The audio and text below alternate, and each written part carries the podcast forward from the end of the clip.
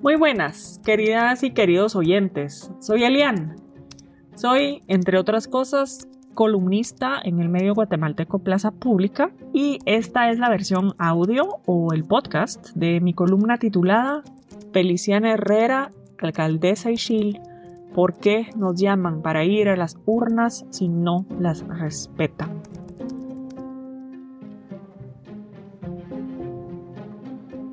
Dos cosas me motivaron esta vez para escribir esta columna, que por cierto está en forma de entrevista. La primera cosa fue que escuché a una mujer en un programa de una radio que empieza por una I, que a pesar de ser una persona con acceso a estudios superiores, simple y sencillamente esta persona en ese programa de radio se dedicó a destilar la muestra de su crasa ignorancia de su vulgaridad racista deleznable con sus comentarios grotescos, afirmando que la palabra ancestral, refiriéndose a autoridad ancestral, era sinónimo para ella de neandertal. Luego, junto a esto, la segunda cosa que me motivó a escribir esta entrevista fue una frase de una publicación Instagram del medio Agencia Ocote, del 13 de octubre de 2023, que retoma las palabras de Feliciana Herrera, una alcaldesa Ishil, afirmando lo siguiente. Como pueblos indígenas hemos dicho que este Estado no es nuestro. Ellos lo impusieron. Aprendimos a respetar sus leyes, pero ellos no las cumplen. Esta frase, esta última frase, aprendimos a respetar sus leyes, pero ellos no las cumplen, me quedó sonando y resonando y decidí entonces entrevistar a Feliciana Herrera. Octubre de 2023. Me encuentro frente al Ministerio Público en el barrio de Gerona, en la ciudad de Guatemala, en el plantón principal de los paros pacíficos nacionales liderados por ciertos pueblos originarios de Guatemala en contra del golpe de Estado y reconozco desde lejos los cortes rojos de las mujeres ishiles. Veo entre las mujeres a Feliciana Herrera, de la alcaldía indígena Ishil de Nevaj, a quien entrevisto para esta columna. Una de sus frases me golpea. Si realmente este gobierno consuma el golpe de Estado, entonces nos veremos obligados a discutir acciones para desconocer este Estado. Desde el lunes 2 de octubre 2023, varios pueblos mayas tomaron estas medidas de presión, los paros nacionales, para exigir la renuncia de las y los ejecutores del golpe de Estado manejado por la fiscal general Consuelo Porras. Entrevisté a Feliciana Herrera porque estas luchas por la débil democracia del Estado guatemalteco que tanto ha aplastado y lo sigue haciendo a los pueblos indígenas con su racismo estructural me parece de lo más digno, honorable y admirable que hay. ¿Cómo te presento, Feliciana? Soy Feliciana Herrera, autoridad del pueblo Maya Ixil de Nevaj. Soy autoridad indígena desde el 2017, cuando fue mi primer mandato. Y ahora estoy en mi segundo periodo desde el 2021. ¿Cómo se eligen las autoridades en el pueblo Maya Ixil de Nevaj? Se eligen en la asamblea del Consejo de Principales. Los principales son todos los alcaldes que han, hasta la hora, ejercido servicio de alcalde. Cuando se elige a una alcaldesa o alcalde es por cuatro años. A veces depende también, puede ser por tiempo indefinido. Por ejemplo, en mi caso, estoy en mi segundo mandato. También hago el trabajo de coordinación entre todas las personas alcaldes ser alcaldesa es mucho compromiso. En la alcaldía indígena, ¿cuántas personas hay como tú, Feliciana? Es un poco complejo. Hay primeros, segundos, terceros y cuartos alcaldes, pero en realidad son alcaldes de acuerdo al cargador del año. Hablo de los cuatro cargadores del tiempo. Aquí, mis queridas y queridos oyentes, tomo una breve pausa para contarles qué es un cargador. Toca saber que según la cosmogonía maya, cada año o periodo solar de 365 días termina en uno de los cuatro cargadores del tiempo. Esto está explicado por el Ishil, el doctor Miguel de León Seto, en un artículo de prensa comunitaria titulado El calendario y cambio de año maya. En mi versión escrita, usted puede encontrar el enlace hacia este artículo. Entonces, por esta razón, cada año nuevo maya tiene un cargador, Ab en Maya y Shil, según lo que explica en este artículo de León Seto. Retomó entonces la entrevista.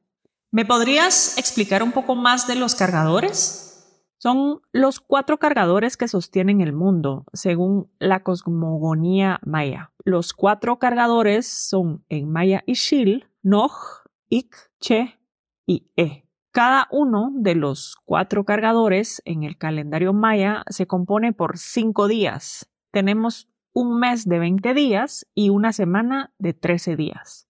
Entonces, para que se comprenda mejor, lo hemos adaptado y decidimos hablar de los primeros, segundos, terceros y cuartos alcaldes, pero en realidad estos están de acuerdo a los cargadores del calendario maya y Chile.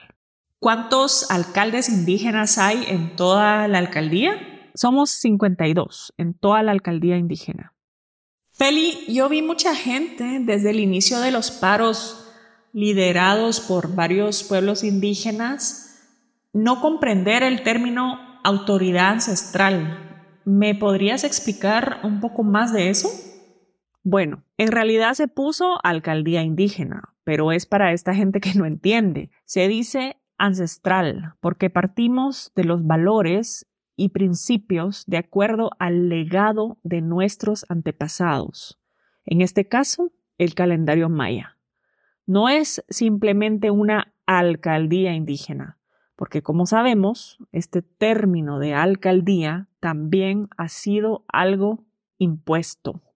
¿Cómo se tendría entonces que decir en castellano alcaldía, de forma fiel al idioma Ixil?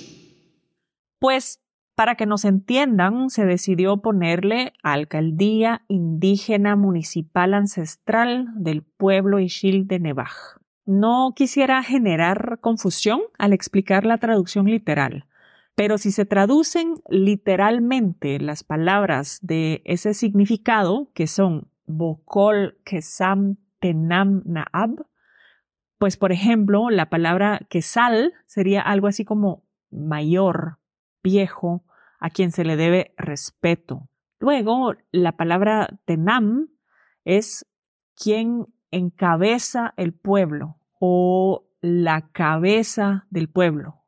¿Cómo fue la coordinación para estos paros nacionales con los otros pueblos originarios de Guatemala? Bueno, nosotros en el pueblo Maya y Xil siempre le hemos apostado a la articulación. Lo hicimos durante las reformas constitucionales, donde nos había llegado la invitación por parte de otros pueblos para analizar estas propuestas de reformas. Cada pueblo tiene sus propias formas de actuar y pensar. Por eso tenemos que articularnos, pues hay 22 pueblos, más el Xinca y el Garífuna. En este caso, de octubre de 2023, fue primero con los 48 cantones de Totonicapán, pero siempre hemos coordinado acciones con otros pueblos. En el 2013 conocimos más cercanamente al que era presidente en ese entonces de los 48 cantones, José Santos Zapón. Entonces construimos una relación desde ese momento ciertas luchas de unos pueblos a veces son momentáneas o coyunturales. En nuestro caso, como sabes, hemos sufrido varias masacres que han culminado en un genocidio. Con el genocidio se eliminó esa forma de organización, por eso es que luego nos tocó reconstituir la alcaldía indígena. Seguimos con las acciones para la garantía de la dignidad que siempre mencionamos. Hemos estado resistiendo años y años ante este sistema, pues resistimos con nuestra identidad, es decir, con nuestro idioma, nuestra indumentaria, nuestra gastronomía. Para estas acciones de octubre de 2023 decidimos tomar acción contra la corrupción, Participamos en las asambleas que hicieron los 48 cantones en Totonicapán y la primera acción conjunta que se realizó fue de manifestar frente a las sedes de los ministerios públicos en nuestra región. También nos articulamos con Sololá porque construimos una relación con ellos. ¿Cómo se han estado coordinando, Feli, para los plantones frente al Ministerio Público de la capital? Nos turnamos. Entramos con dos o tres camionetas de personas para estar tres días. Luego se regresan y vienen otras. Feli, ¿qué más me quisieras decir? Nosotros, los pueblos indígenas, hemos mantenido la postura, pero es triste ante todo. Ya sabemos que este Estado siempre nos tiene aislados, pero esta vez se ha enraizado demasiado la corrupción y quieren mantener al pueblo en la ignorancia, como lo dijo Sandra Torres. No somos ignorantes, es el Estado el que nos quiere ver así. Por eso no tenemos acceso a la educación superior, a esa vida digna que es un derecho humano y constitucional. Y si aportamos para el desarrollo de este Estado es porque las y los hermanos migrantes han tomado algunas de esas responsabilidades del Estado. El Estado sigue con su postura de mantener la impunidad. Es lamentable. ¿Por qué nos llaman para ir a las urnas si no las respetan? Eso hay que analizarlo bien, porque si realmente este gobierno consuma el golpe de Estado, entonces nos vemos obligados a discutir acciones para desconocer este Estado.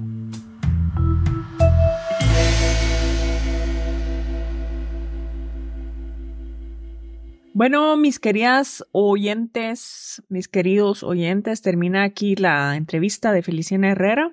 Yo quisiera recomendarles em, el artículo de prensa comunitaria para conocer mejor a Feliciana Herrera. Ustedes ponen en su buscador no podemos hacer cosas que le den vergüenza a los abuelos. Ahí es, una, es un artículo de prensa comunitaria que, que describe bien em, las funciones de Feliciana Herrera. Recomiendo este artículo, es muy interesante. Luego también quisiera terminar este pequeño podcast eh, recomendando leer y escuchar a la doctora en antropología y Maya Cachiquel, la doctora Aura Cumes, em, que ha estudiado mucho esta cuestión del racismo y en esa entrevista ella dice lo siguiente, les voy a leer un pequeño extracto de texto. El Estado está fundado en el racismo. La base moral, ideológica y sexista sobre la que se funda el Estado guatemalteco estructura jerarquías. Vivimos en un Estado racista desde su fundación. Por ejemplo, la cobertura de una tragedia no sería igual si lo sucedido en Nahualá le pasara en la ciudad a personas blancas. Hay diferencia entre la forma en la que se les atiende y los hospitales a los que los trasladan. En Guatemala hay un patrón de diferenciación del valor de la vida humana. En este caso es por el racismo. En ese valor diferenciado hay una deshumanización de los indígenas. Lo más duro es la manera en la que las personas expresan racismo en todas sus dimensiones. No se quieren dar cuenta. El racismo está tan arraigado en su ser que no les permite hacerse un cuestionamiento sobre su comportamiento. En países como los nuestros, la víctima siempre es la responsable. Bueno, queridas y queridos oyentes, con estas últimas palabras de la doctora Maya Cachique Laura Cumes, termino este podcast y espero les haya gustado la entrevista de la alcaldesa Ishil, Feliciana Herrera. Muchas gracias.